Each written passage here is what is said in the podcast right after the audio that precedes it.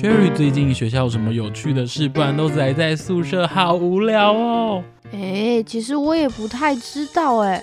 不过我们可以听听慈大校园周报啊。好的，就让我们来听慈大校园周报。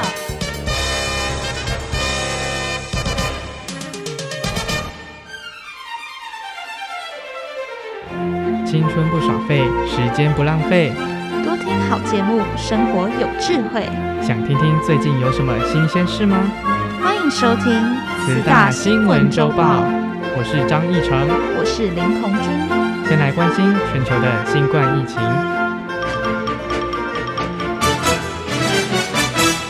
因为 Omicron 病例飙升，导致确诊人数突破三亿大关。全球人数前五名分别是美国、印度。巴西、英国和法国，美国染疫人数最多，将近六千万人确诊，占全球确诊的五分之一。现在，Omicron 成了美国的主流病毒株。经过跨年假期群聚狂欢后，染疫入院人数正以倍数持续增加。从二零一九年十二月爆发新冠疫情以来，这场大流行肆虐全球足足两周年。回顾过去这一年来，疫苗开打。以为快要可以摆脱新冠病毒威胁，可是防疫一松懈，各地疫情马上升温。世界卫生组织表示，全球确诊人数、住院人数和死亡人数都不断刷新纪录，尤其病毒持续变种。高传染力的 Delta 病毒去年五月把印度变成人间炼狱，最高一天确诊超四十万例。各国光是防堵 Delta 变种病毒就疲于奔命，没想到去年十二月竟又出现突变多达五十处的 Omicron 变种病毒，传染力比 Delta 高了四点二倍，还让已经接种的疫苗保护力大幅下降。因此，人类与新冠病毒大作战。到了第三年，还是不能有所松懈。眼看学校假期及春节假期即将到来，民众也开始感到恐慌。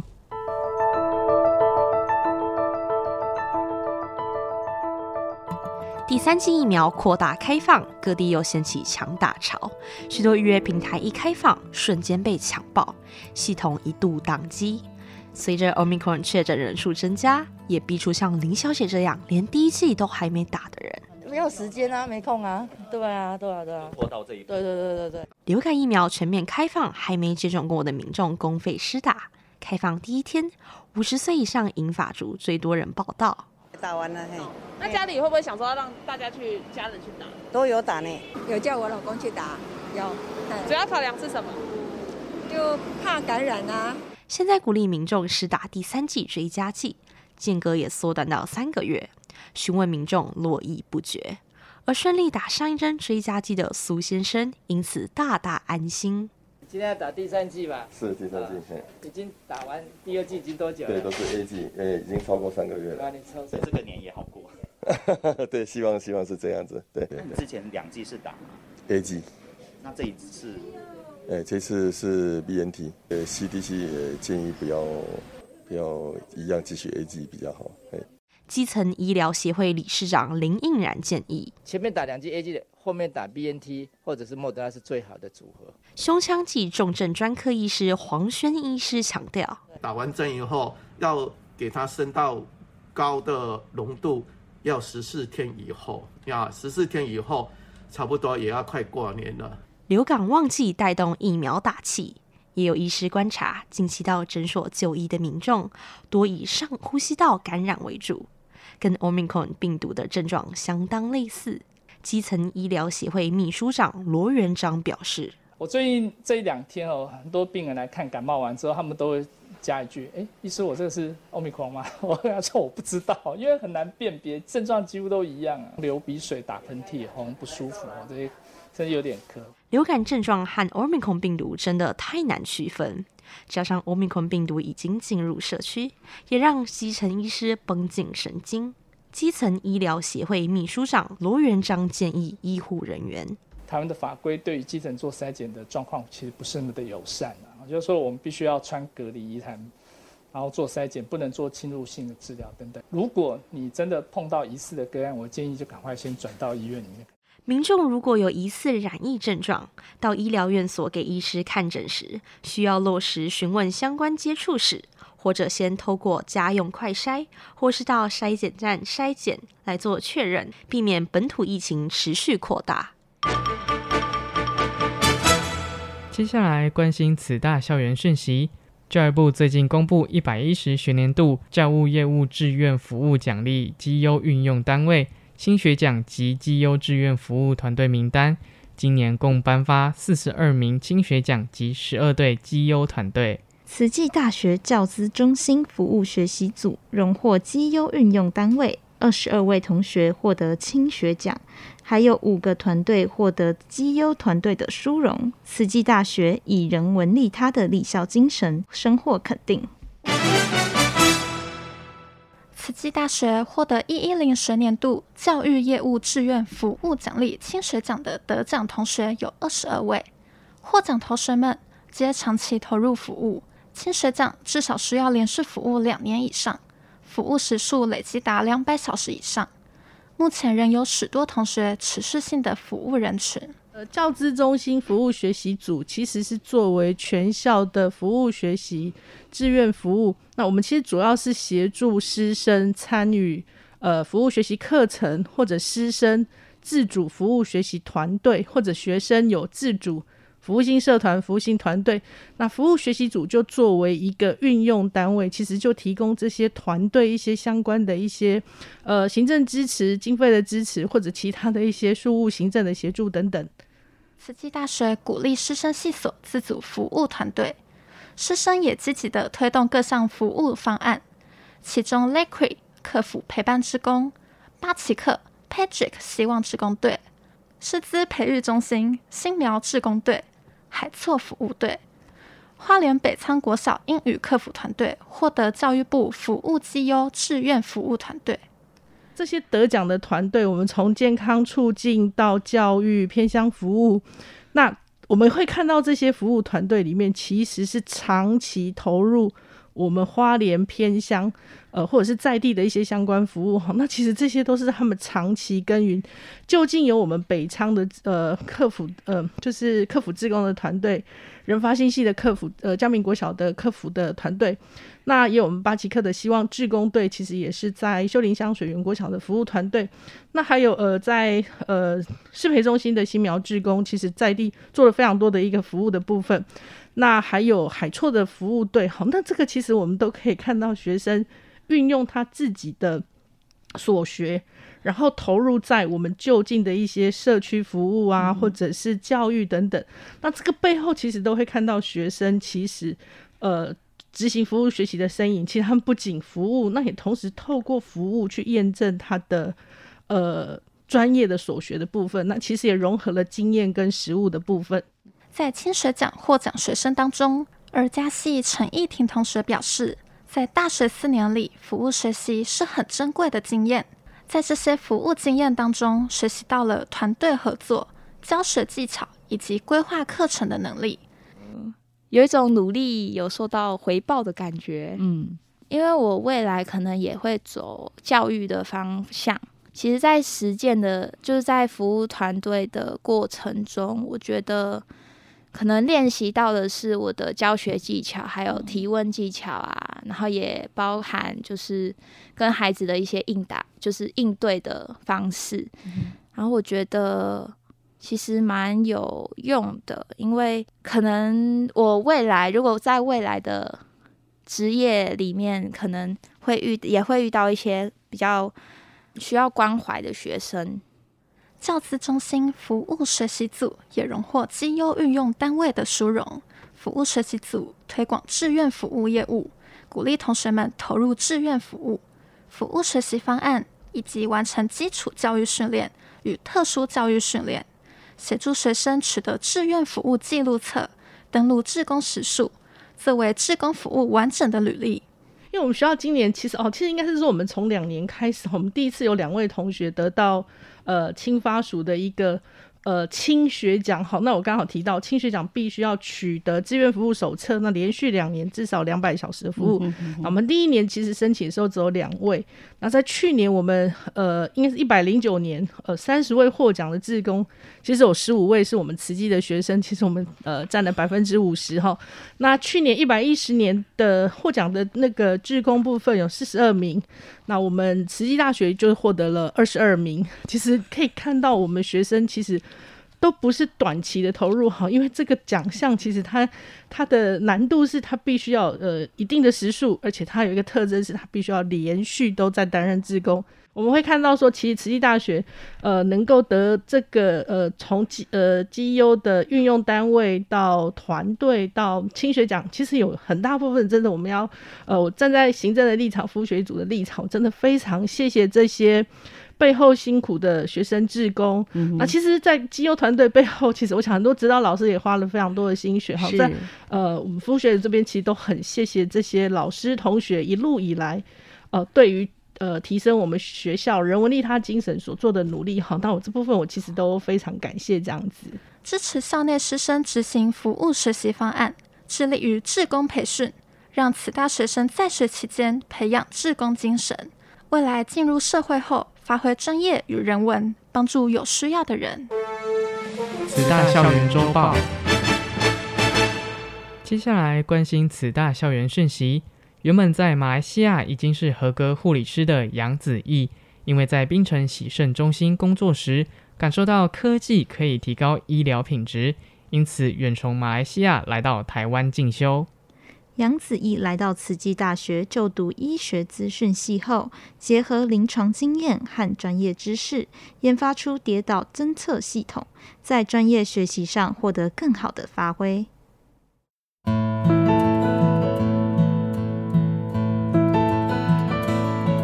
已经是合格护理师的杨子毅，远从马来西亚来到慈济大学进修。他就读医学资讯之后，结合临床经验和专业知识，研发出跌倒侦讯系统。如果受照顾者不慎跌倒，侦讯系统会立刻发出通知到照护单位，并且还有留有影像记录，让照护人员能够了解跌倒时的状况。现在这个状况是，当我们侦系统呢侦测到有人在跌倒的时候呢，它就有弹跳视窗。他就是杨子毅，曾经在马来西亚槟城的洗肾中心担任护理师。他在工作期间发现科技对提升医疗品质有很大的作用，所以决定重新学习。临床的经验大概五五到六年这样子，然后在最后的大概两年的时间，我就开始转行政，然后负责去协调一些在临床上可能对于一些软体需求啊的那些对接跟去谈一些案子。杨子怡在软体工程人员互动过程中，面临专业科技的沟通困难。因此，毅然决然的放下工作，来到台湾就读医资系。十大医资系助理教授王俊国老师对他的认真好学赞叹不已。他从大一到现在，哎，都是前三名。再加上他的理念很清楚，他希望结合这样资讯的一个概念，那未来可以在他学成归国之后，可以在马来西亚有更好的一个发展应用。杨子毅跟同学一起研发的跌倒侦测系统。不仅能弥补长照机构无法全天候陪伴每一位长者的空缺，还能记录下跌倒的片段，让照护者了解摔倒地点，进一步改善环境安全。我们也看到说，其实现在市面上有一些穿戴装置可以去侦测跌倒系统，但是很多时候长者可能会忘记穿嘛。哦，那有了这套系统呢，他就长者不需要刻意的去记得，那我们还是一样可以去帮忙做这个监控的动作。比赛，OK，对。善用临床经验。结合资讯科技在照护工作上，杨子怡让自己的专业学习获得更好的发挥。人工智能推陈出新，花莲港和东华大学进行产学合作，研发出全台湾第一台海上智能清洁机器人。海上智能清洁机器人可以协助清除海洋的油污与垃圾，相较于大型清洁船舶更轻巧便利。使用太阳能系统，天气好的话还能增加续航力。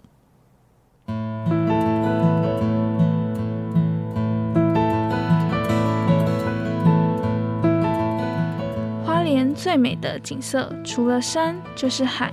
但是在花莲港区的海面，却常常可以看见漂浮的油渍还有垃圾，清理起来相当耗时也费力。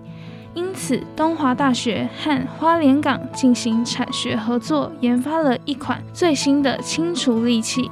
这是全国第一台可以协助清除海洋的油污与垃圾的海上智能清洁机器人。东华大学能源中心主任白义豪说：“很像是我们在家里使用的这种扫地机器人，我们可以透过 GPS 的这个卫星定位的方式，好，透过我们的这个呃 AIoT 的这一些呃技术跟能量。”好，然后结合绿能科技，好，我们在海上可以做这样子的一个垃圾，或者是海上的浮油的清除。太阳能板，将智能机器人缓缓放入水中，开始寻找海面上的废弃物。这台智能机器人一次可以收集三到四公斤的垃圾，四十公斤的浮油，相较于大型清洁船舶更轻巧便利。如果天气好的话，使用太阳能系统还能增加续航力。合作厂商陈信宏表示：“中小型的好处就是可以补足大型的这个清洁船舶的一个缺点。好，那所以的话，我我们这样的一个设计呢，会让我们整个的可以做到 portable，很容易移动在不同的场域。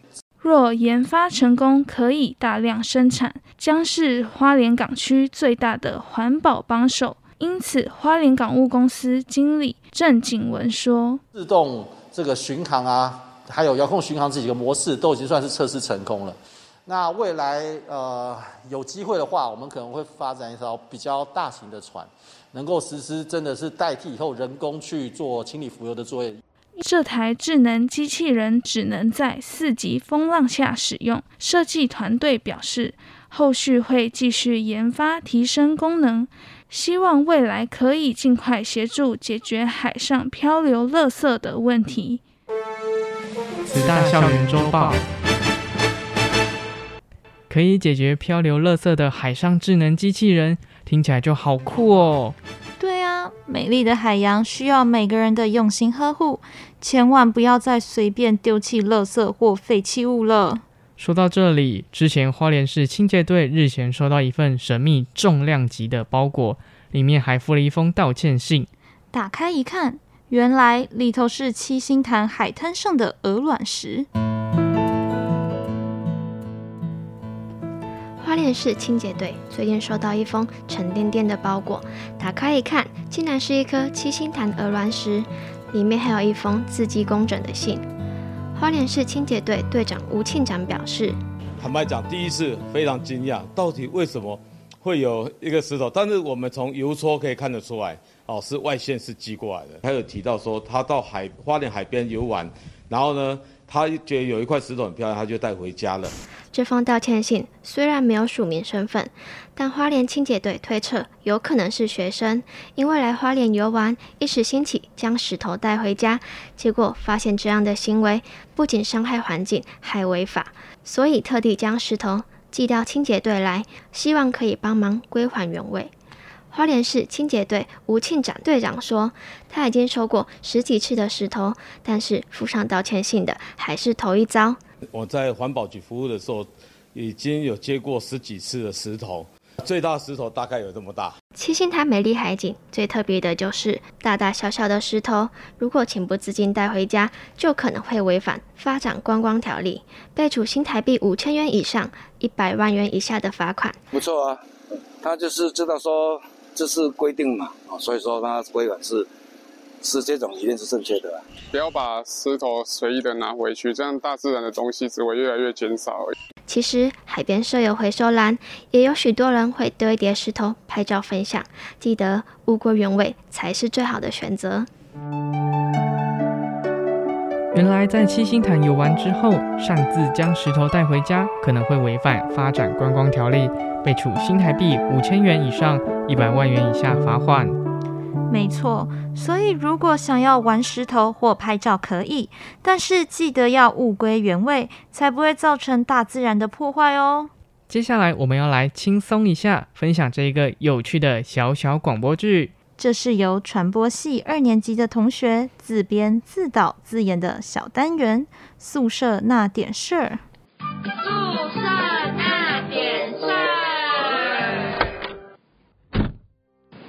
七二四里面住着小吴、小蒋、小叶。平日呢，他们是再平凡不过的三位同学，但是这个夜晚不平凡。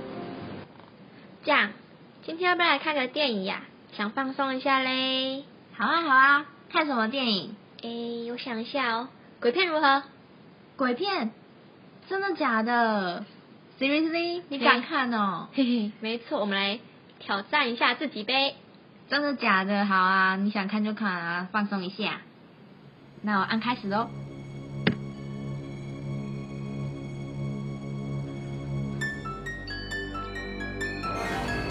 啊！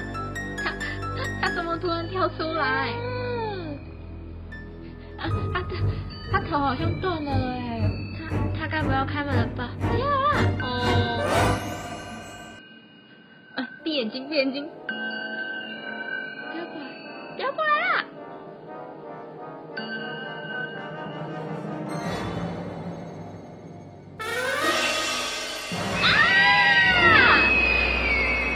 好可怕哦！快点，不要来反。哎，哎呀，好恐怖的，闭上眼睛，不要起来看。人多力量大，快点快点，快点来来一起看。我不要，看你们喊到我都心脏都要承受不起了。而且，嗯，十二点多了，我还是先睡了吧。啊，好吧，那我们明天再继续看，要不要？哈，你们可以继续啊，不用管我，又没关系。没关系啦，啊，我们怕会吵到你啊，反正我们也要睡觉了。哦，好吧，大家晚安喽。晚安，啾咪。晚安，撒浪嘿。嘿嘿。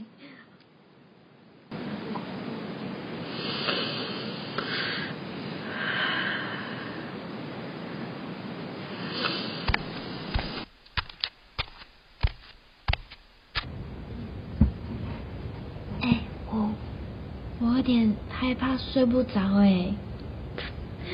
其实我也是哎，还是我们一起睡？好啊。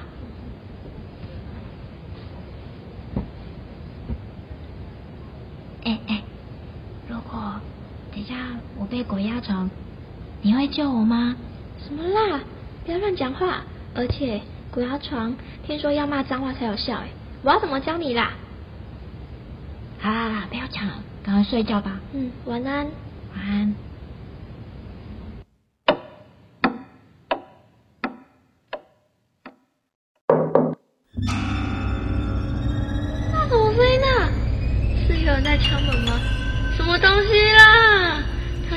吗？谁啦？他，他，他，哦，我要装作不知道吗？哦，他是不是可以直接穿墙进来啊？简奥里是没有听到吗？他怎么都没有动，该不会只有敢自己听到吧？还是，还是，还是我有点礼貌好了，请进我在。干嘛啦？现在现在是什么状况啦？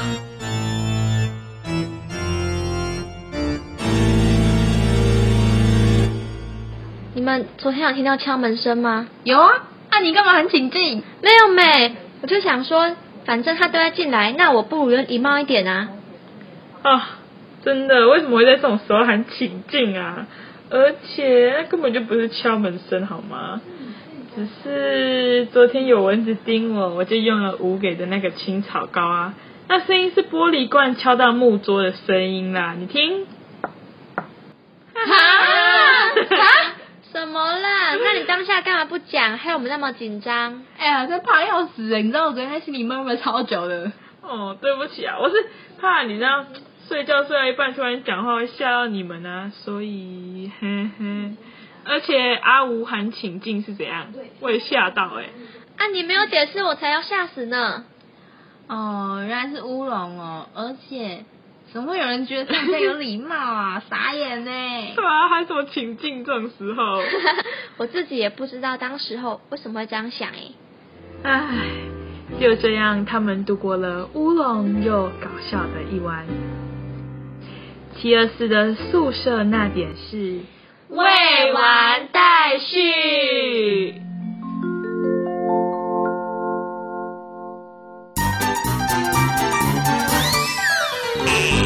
原来女生宿舍那么有趣啊！我们男生宿舍好像就没那么多脑补的戏嘞。难道男生宿舍有空都在打游戏吗？哎呀，只有我自己啦，我当然不能代表大部分的男生啦。没关系，以后有机会再跟大家分享一些慈大同学自己做的小单元，真是天马行空，非常有趣。是的，但是我们慈大校园周报还有一个特别的单元哦，那就是校长聊天室。哎，你看校长，哎，我们赶快逃！哎，没有了，哎，校长好。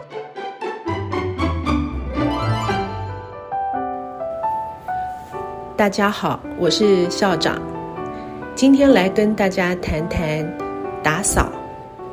佛典里面有一个故事，讲的是佛陀亲自带领的诸位尊者打扫几孤独园的故事。那么老师呢，亲自带着学生打扫精舍，这是身教的一部分。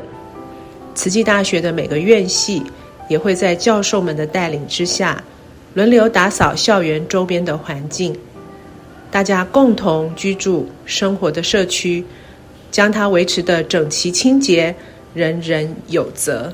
有一次，一位社区的长者告诉我，这是很好的生活教育。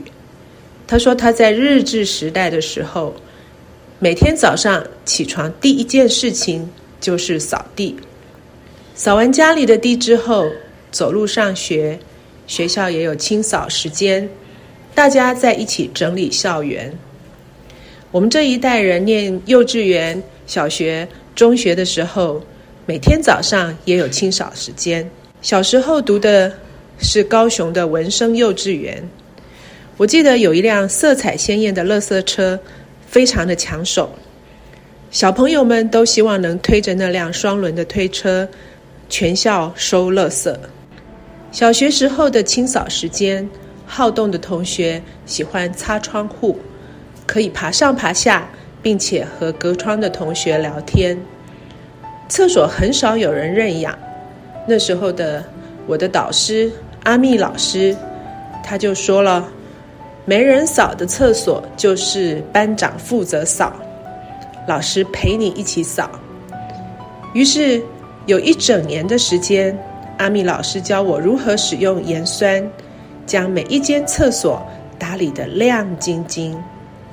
至今，我仍然很感恩阿密老师的身教与陪伴。小时候家里住的是没有电梯的公寓，楼梯间的清洁，呃，委托一位妇人打扫。有一阵子，妇人病了，楼梯间开始变得脏乱。于是阿嬷和妈妈就带着我们动手清扫公共楼梯间，先由上而下将灰尘、垃圾扫掉，再提着水桶一层一层冲水清理，而后拖干。冲水的过程最有趣，至今仍是我童年的美好回忆。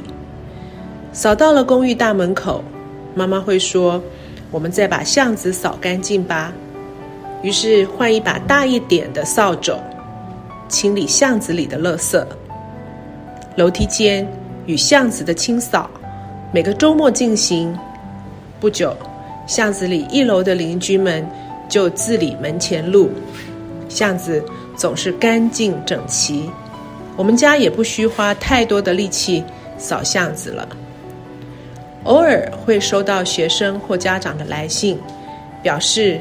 我们都已经交了学费了，为何不能够委托清洁公司打理，还要学生动手清扫校园周边呢？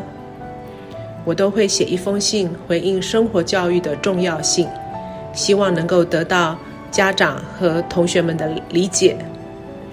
扫地，扫的是自己的心地，维持环境的整洁，可使人心生欢喜。大地干净。万物有序，我们的身心也会健康平顺。祝福大家！今天的慈大校园周报是不是很丰富呢？别忘了下周同一时间继续收听我们的节目。我是张义成，我是林鹏君，下周见，拜拜。拜拜。